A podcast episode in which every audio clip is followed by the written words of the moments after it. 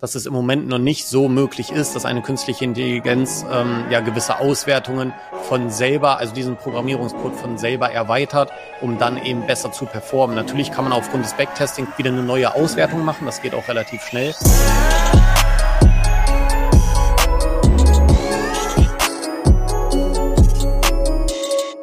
Hallo und herzlich willkommen zur nächsten Folge des Volume Trader Secrets Podcast. Schön, dass du wieder mit eingeschaltet hast.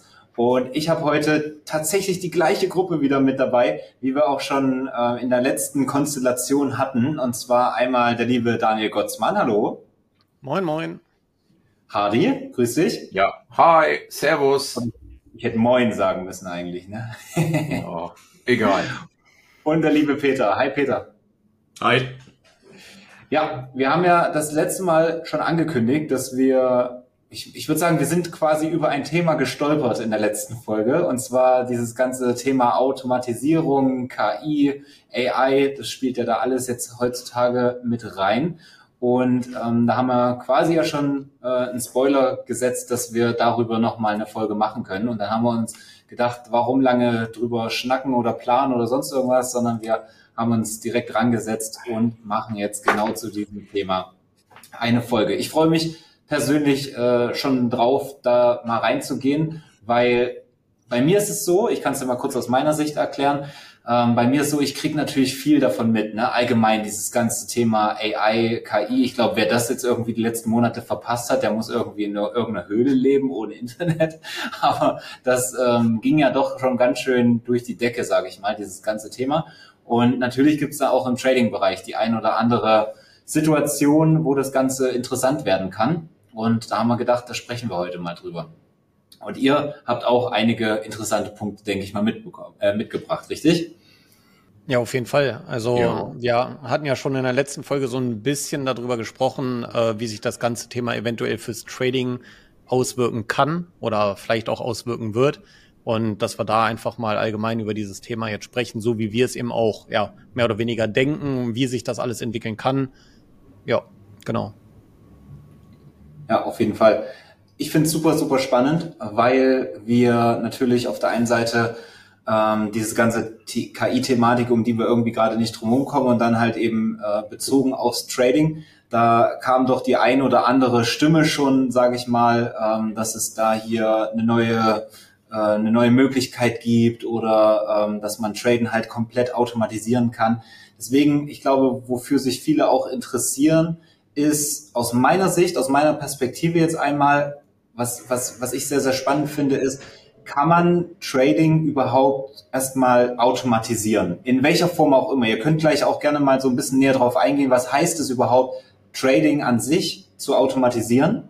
Ähm, und ist es am Ende des Tages wirklich zu 100 Prozent möglich? Weil ich kann mir halt sehr, sehr gut vorstellen, dass es das nicht ist, weil du gewisse Sachen nicht, sage ich mal, an eine, ja, technisch abgeben kannst oder ja, wie soll ich sagen, dass da, du brauchst halt eben ein, ein, ein Gehirn, was da mitarbeitet, ganz doof gesagt, ja. Ähm, wie seht ihr das? Können wir mal reinstarten? Automatisierung im Trading. Möglich oder nicht? Ja, also äh, definitiv ja. Also dieses Automatisieren im einfachen Sinne äh, gibt es ja schon länger. Ja, man kann ja, äh, wenn man der, des, des Programmierens mächtig ist, dann hat man ein Chartprogramm und ich kann mal jetzt ganz einfach sagen, wenn der gleitende Durchschnitt den gleitenden Durchschnitt kreuzt, dann geh long und andersrum geh short. Das ist ja im, an sich schon eine Automatisierung. Ja. Dass die zum finanziellen Erfolg führt, es steht auf einem anderen Blatt. Aber per se erfüllt das die Definition äh, äh, Automatisierung zumindest. Ja, da, da muss ich noch ganz kurz noch mal rein, vielleicht, dass ich meine Ausführungen noch mal ein bisschen äh, genauer definiere. Dass, also ich wollte natürlich darauf hinaus, dass man ähm, das komplett abgeben kann. Also das Traden an sich. Also ich stelle mir das jetzt mal ganz laienhaft so vor, dass wenn wir jetzt irgendwie zum Beispiel ein Programm haben oder irgendeine Möglichkeit, das komplett zu automatisieren, ja, ähm, dass ich mich jetzt an den Rechner sitze, ich starte das Programm und das tradet jetzt, ich, ich stelle zum Beispiel ein, keine Ahnung, ich möchte jetzt, dass du eine halbe Stunde lang tradest, ja, äh, in einem gewissen Markt oder wie auch immer, oder keine Ahnung, vielleicht macht es das Programm dann auch noch. Ähm, und ich, ich drücke einfach auf Start und dann vielleicht noch auf Stopp oder es stoppt dann automatisch und ich habe dann nach einer Stunde, keine Ahnung, 1000 Euro verdient. Wie, wie naiv oder nicht naiv ist das Ganze, wenn ich das so ausführe? Also, so wie Hadi schon meinte, meiner Meinung nach ist es auch, so wie du es jetzt mit dem Beispiel genannt hast, möglich. Ach, ja, krass, wenn okay. es natürlich, wenn es natürlich ähm, ja gewisse Prinzipien, ne, ist ja klar, braucht ja dann dieses Programm. Wenn es das dann in diesem Zeitintervall gibt, den du vielleicht dann vorgegeben hast in dem Markt, dann, wenn alles natürlich dann von den einzelnen Steps, so wie es programmiert ist, übereinstimmt, würde natürlich das Programm dann auch automatisiert das dann eingehen. Also meiner Meinung nach ist es auf alle Fälle ebenfalls so möglich, äh, das voll zu automatisieren.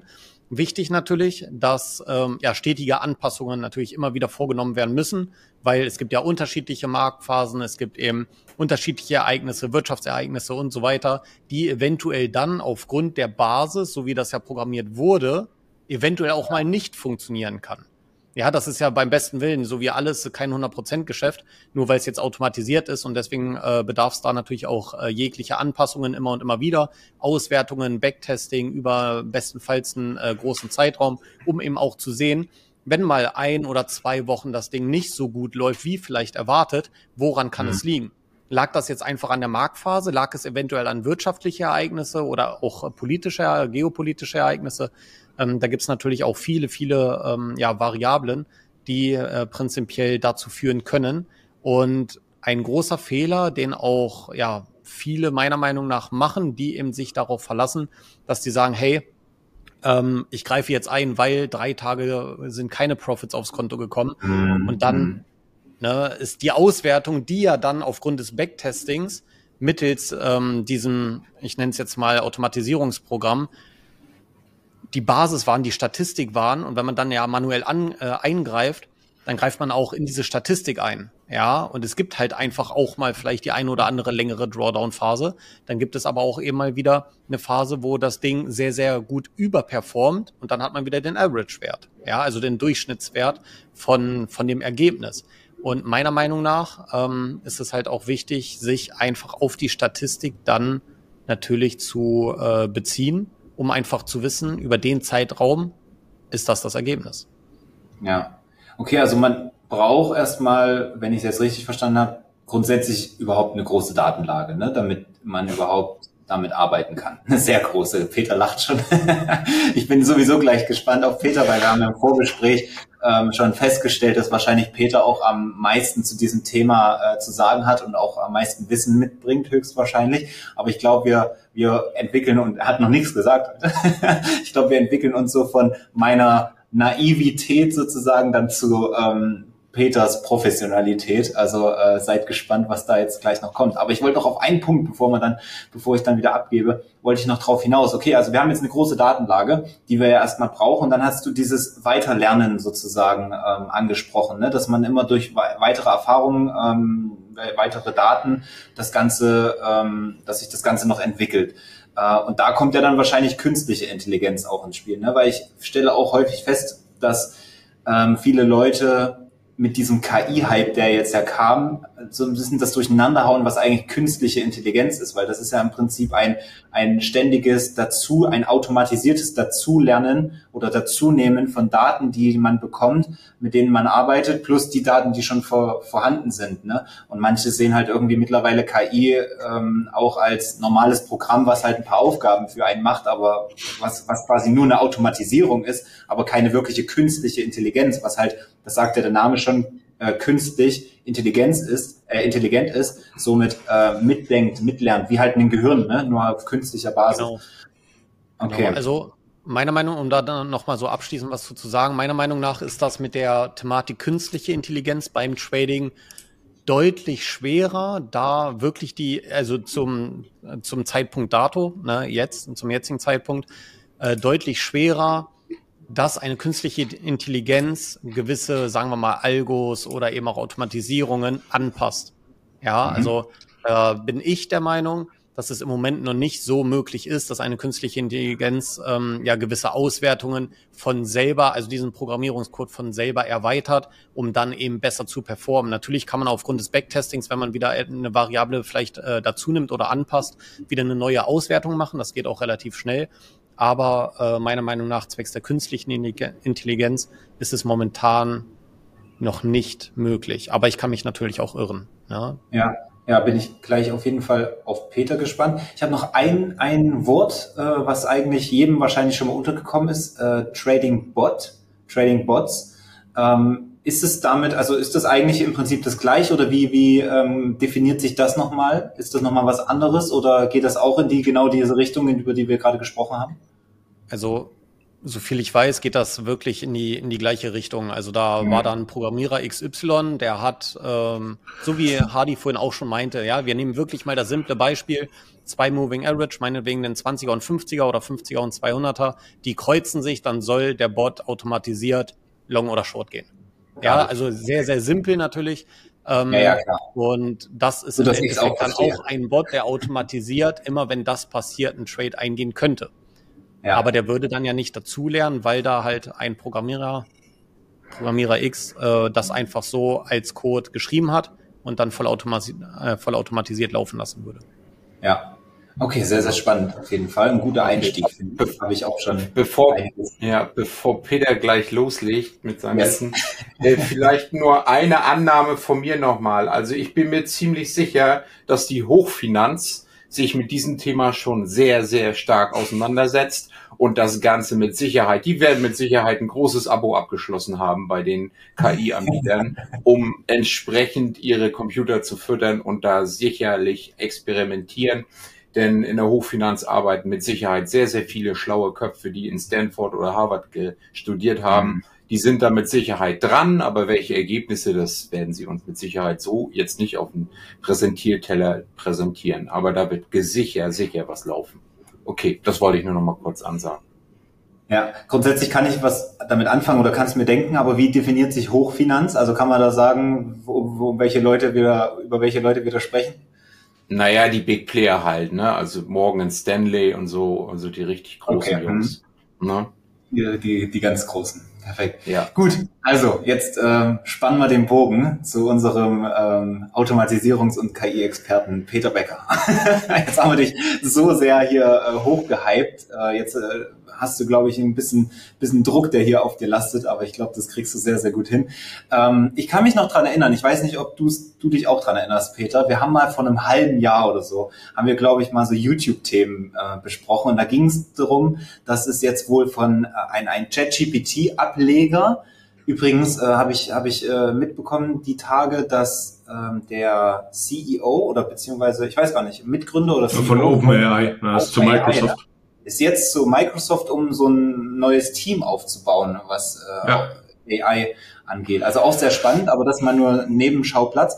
Ähm, wir haben auf jeden Fall darüber gesprochen, dass es so einen JetGPT-Ableger gibt anscheinend fürs Trading. Und da hast du damals schon gesagt, naja, nee, das ist, also das ist nicht gut und das funktioniert alles noch nicht so, wie man sich das vorstellt und so weiter und so fort. Das fand ich damals schon interessant. Da habe ich schon gemerkt, okay, du beschäftigst dich auf jeden Fall schon sehr, sehr intensiv mit dem Thema und da war das noch nicht so ich sag mal, so sehr im Hype. Da kam das gerade so hoch, dieses ganze Thema. Ne? Ich meine, ich, künstliche Intelligenz gibt seit Jahren, ne? Und das ist ja jetzt einfach nur anhand von verschiedenen Programmen und sonstigen Sachen, ChatGPT, so hochgekommen dieses Jahr, 2023.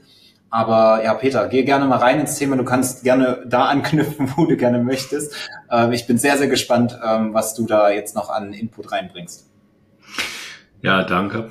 Ähm, man muss natürlich äh, unterscheiden, das, was wir natürlich mit äh, ChatGPT und diversen Ablegern, die dann so emporstiegen, ja haben, ist ja ähm, tatsächlich, das sind ja feste Datensätze. Also das heißt, ähm, wenn man jetzt hingeht und sagt, okay, pass mal auf, ähm, du gibst ihm eine Frage, zum Beispiel für ein Informatikstudium, dann ist die Antwort, die steht ja fest. Also das heißt, das ist ja eine konkrete Frage mit einer konkreten Antwort. Mhm. Und ähm, da ist das bestimmt auch gut. Und auch bei Prozessen, die immer wiederkehrende, äh, sag ich mal, Schematas haben. Ja, zum Beispiel wäre das dann ähm, äh, Steuerberater. Es ist ja immer das Gleiche, was der Steuerberater macht. Bei 99,9 Prozent der Menschen und der Unternehmen. Das kann das ge gegebenenfalls auch schon wirklich sehr gut, weil das sind Standardprozesse. Die folgen einem standardisierten Schema, standardisierter Ablauf. So, das ist beim Trading ein kleines bisschen anders, denn äh, zunächst haben wir eine zweiseitige Auktion. Das bedeutet, wir können Long und Short gehen. Sonst mhm. könnte man ja nur Long gehen oder nur Short. Ja. Und dann sind so viele Einflussfaktoren, die da drauf sind, die sich nicht in feste Schematas pressen lassen, dass es das Ganze schon extrem schwer macht, da überhaupt, ähm, sag ich mal, einen Fuß in die Tür zu kriegen. Beispiel, das hochgelobte ChatGPT.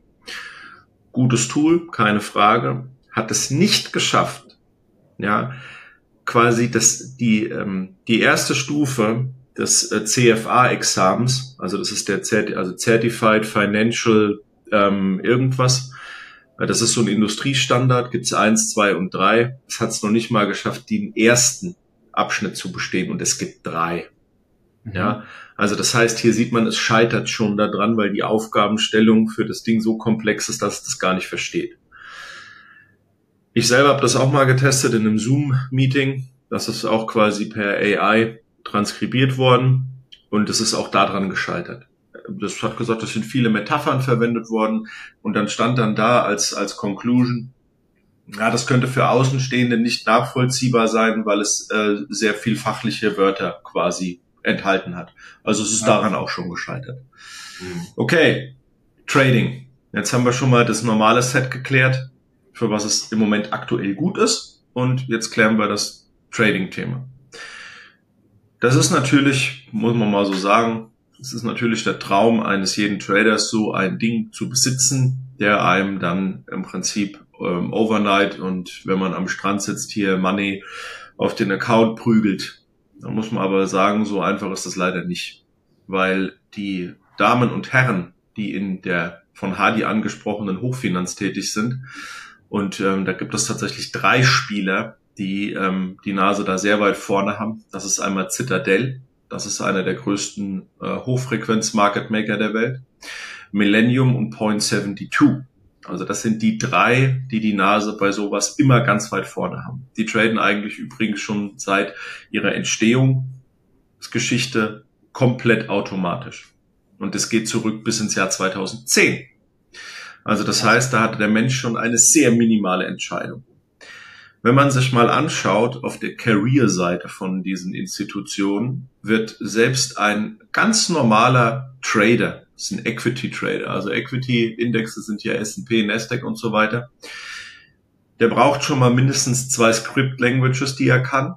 Am besten ist es natürlich, wenn er auch noch ein bisschen statistischen Hintergrund hat, MATLAB und Python als Programmiersprache, muss äh, oder sollte Mathematik, Physik oder irgendwas ähnliches in der Regel studiert haben mit einem GDP von 3,5. Also das heißt, da ist die Messlatte schon gar nicht mal gering.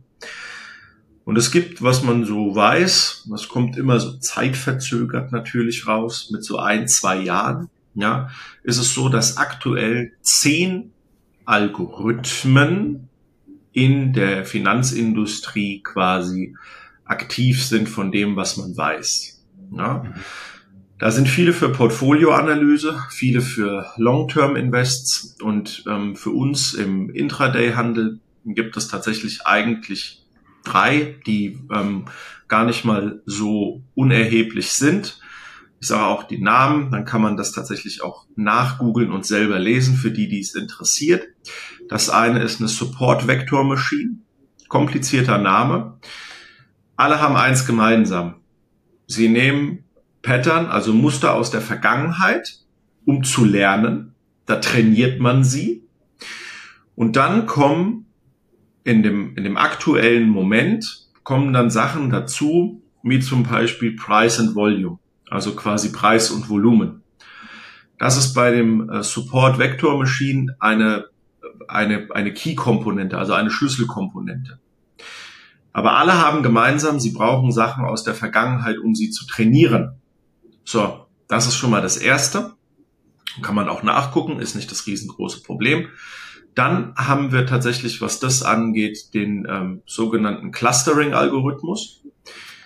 Da werden aber einzelne Sektoren nur ge gefiltert. Ja, und dann im Prinzip auch anhand von Anomalien in dem Cluster eine Trade-Entscheidung getroffen. Funktioniert auch automatisch. Und das, was so ein bisschen mehr tricky, tricky ist, das ist ein sogenanntes Deep Learning. Das heißt RNN. Das ist ausgesprochen Recurrent Neuronal Network. Und das ist dann so aktuell die Speerspitze von dem ganzen Dilemma, was man hat.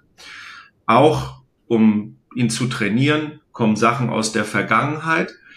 Und dann lernt aber dieses System anhand von den neuen Daten immer mehr dazu und bildet seine eigenen Entscheidungen aus Vergangenheit und aktuellen Ereignissen in einem Pattern. Also das heißt, er gleicht das ab. Und innerhalb ja von das ist ja dann im Prinzip genau diese künstliche Intelligenz, ähm, der genau. Unterschied. Genau, und das nennt sich RNN. Ja, also ah, okay. das sind das, das ist halt Recurrent Neuronal Network. Genau. Nicht nur außer anhand der bestehenden Daten, sondern dann halt auch die alles, was dazukommt, mitnimmt, dass irgendwie der keine genau. Ahnung, was da mathematisch und alles äh, abläuft. Also das kann man, glaube ich, sich als viel. normal denken gar nicht. Ja, ja, Sehr das viel. kann man sich, glaube ich, gar Sehr nicht viel. vorstellen. Aber ähm, okay, da, soweit verstanden, ja, okay. Mhm. Sorry. Das letzte ist dann ist eine ganz normale Anomalie Detection. Also das heißt, ähm, man hat einen Durchschnitt und etwas ist über oder unter dem Durchschnitt. Kann ein Flash Crash sein, kann, wie Daniel angesprochen hat, wirtschaftliches Ereignis sein und so weiter. Und diese Anomalie Detection fließt aber dann auch wieder in das RNN mit ein. Ja, also das heißt, da hat es dann wieder was dazugelernt. Man nimmt die Sachen aus der Vergangenheit, die im Prinzip extreme Marktereignisse hervorgerufen haben, trainiert ihn damit das hat ja immer Vorzeichen, Anzeichen. Erstens sind sie alle mit den APIs oder mit den, mit den Schnittstellen von den großen Newsportalen verbunden. Er kann daraufhin sofort eine Entscheidung treffen, kann es stoppen, das Trading, weil er sagt, das Risklimit ist überschritten und so weiter. Ähm, und wenn er dann sagt, okay, das Risiko ist noch annehmbar, er geht dann im Prinzip relativ schnell Trades ein, um dann im Prinzip seinen Profit zu erwirtschaften. Ja, also das ist, das ist das, was man weiß und diese RNNs, also ich kürze es jetzt einfach ab, ich spreche es nicht immer aus. Das ist ja, halt also. auch von Google sehr stark äh, vorangetrieben worden, nämlich mit ihrem eigenen, und zwar das ist das TensorFlow. Da gab es früher das normale TensorFlow und jetzt gibt es das TensorFlow 2.0. Und das ist ein extremer Boost. Und jetzt kommt es auch noch, es ist ein sehr bekannter Grafikkartenhersteller, nämlich Nvidia, der durch seine Grafikkarten der neuesten Generation dieses Raytracing mit drinne hat. Und das geht im Prinzip hin und erlaubt eine fehlerfreiere Berechnung bei diesen RNNs. Wenn man eine CPU nimmt, also einen Prozessor, dann hat es immer noch Abweichungen. Wenn man es über die Grafikkarte berechnen lässt, gerade über diese Nvidia Professional Grafikkarten, dann ist die Fehlerwahrscheinlichkeit sinkt drastisch. Also das heißt, diese Kombination aus, ich lasse die Grafikkarte rechnen mit mehreren Gigaflops mhm. plus die ganzen Sets, die wir haben und die ganzen Codes, die wir haben, bilden dann eine Einheit und das kommt im Prinzip dann ein RNN bei raus. Das kommt alles immer nur zeitverzögert quasi ans Licht, aber man kann davon ausgehen, dass diese drei genannten Institutionen da schon so weit sind, dass ähm, das so gut läuft, dass äh, die Investoren sehr zufrieden sind. Gut zusammengefasst, ja. Ich bin erstaunt, wie viel ich doch davon jetzt verstanden habe. ähm, aber diese man hat es ja zweckentfremdet, ne? Also Martin, ja. man hat es ja zweckentfremdet, gell? Also Google ist nicht hingegangen und hat gesagt, geben wir es euch allen. Ne? Wir machen jetzt hier so ein RNN, damit die Finanzwelt äh, quasi völlig aus dem Ruder läuft. Das ist Bullshit. Das kann auch ganz normale andere Aufgaben des täglichen Lebens machen. Das könnte auch theoretisch sogar Terminplan machen mit Anfahrt, Abfahrt und den ganzen Quatsch. Ja, das ist nicht das Problem. Aber es ist so leistungsfähig, dass es halt im Prinzip sagen kann, okay, alles klar, ich kann dir helfen. Du kriegst die ganze Rechenleistung von Google. Mhm. Also das heißt, es ist natürlich halt auch für so nicht groß finanzstarke Institutionen, sofern man sich damit auskennt und an den Datensatz rankommt, der auch nicht billig ist, ähm, tatsächlich eine Möglichkeit, etwas auch halbautomatisch oder eine Entscheidungsfindung zu machen. Und das kann ChatGPT halt nicht. Ja, weil dazu bräuchte es einen immensen Datensatz. Das, was ich von 2019 gelesen habe, um das jetzt abzuschließen, das ist auch ein, ein, ein Hedgefondsmanager, der im automatisierten Trading schon ewig lange arbeitet.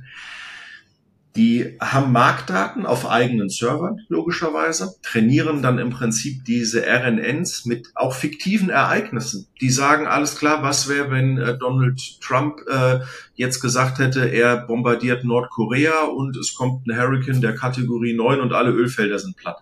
Wie, was hat das für eine Auswirkung auf den Markt? Und so trainieren die das in einer, in einer geschlossenen Umgebung. Dann geht's in den Live-Markt, dann beobachtet er aber nur geht im Prinzip hin und gleicht diese Pattern, die ihm antrainiert worden sind oder die er gefunden hat, mit dem Live-Markt ab. Und dann, wer auch glaubt, so eine Firma kann das tatsächlich einfach so anschmeißen, das wird nicht funktionieren. Die Aufsicht hat immer noch tatsächlich ihren, ihren Finger da drauf, also die Security and Exchange Commission, weil es könnte ja tatsächlich ein manipulatives Verhalten da sein. Die sind nicht verpflichtet, den ganzen Code offen zu legen, den kann sowieso kaum einer lesen. Ähm, aber man muss beschreiben, was er tut, wie er es macht, warum er es macht, wann er es macht. Deswegen ähm, sagt auch die CMI, das ist das Letzte, was man vor Corona mitbekommen hat.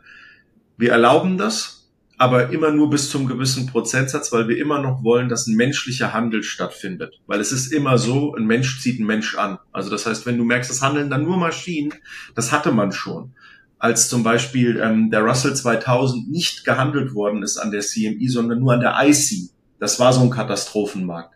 Irgendwie war das so ein Testgelände für diese Dinge. Es war katastrophal. Du konntest da nichts machen. Hat auch abgenommen. Also das heißt, die haben auch noch den Finger drauf und sagen, hey, bis hierhin und nicht weiter. Das äh, wollen wir so nicht. Und die haben tatsächlich halt auch die, die Macht, das zu sagen. Ja, und ähm, da sind die Amerikaner deutlich weiter. Verhindern kannst du es nicht. Das ist Fakt. Ja, das, das wirst du nicht hinkriegen, egal was du tust. Ähm, aber die Amerikaner sind, was das angeht, nicht blöd. Die Aufsicht hat viel dazugelernt, gerade die SEC. Und ähm, so ein Flash Crash wird wahrscheinlich nach dem Stand der Technik so nicht mehr vorkommen. Mhm. Sagt niemals nie, ja. Aber ja, es ist auch relativ unwahrscheinlich, ja.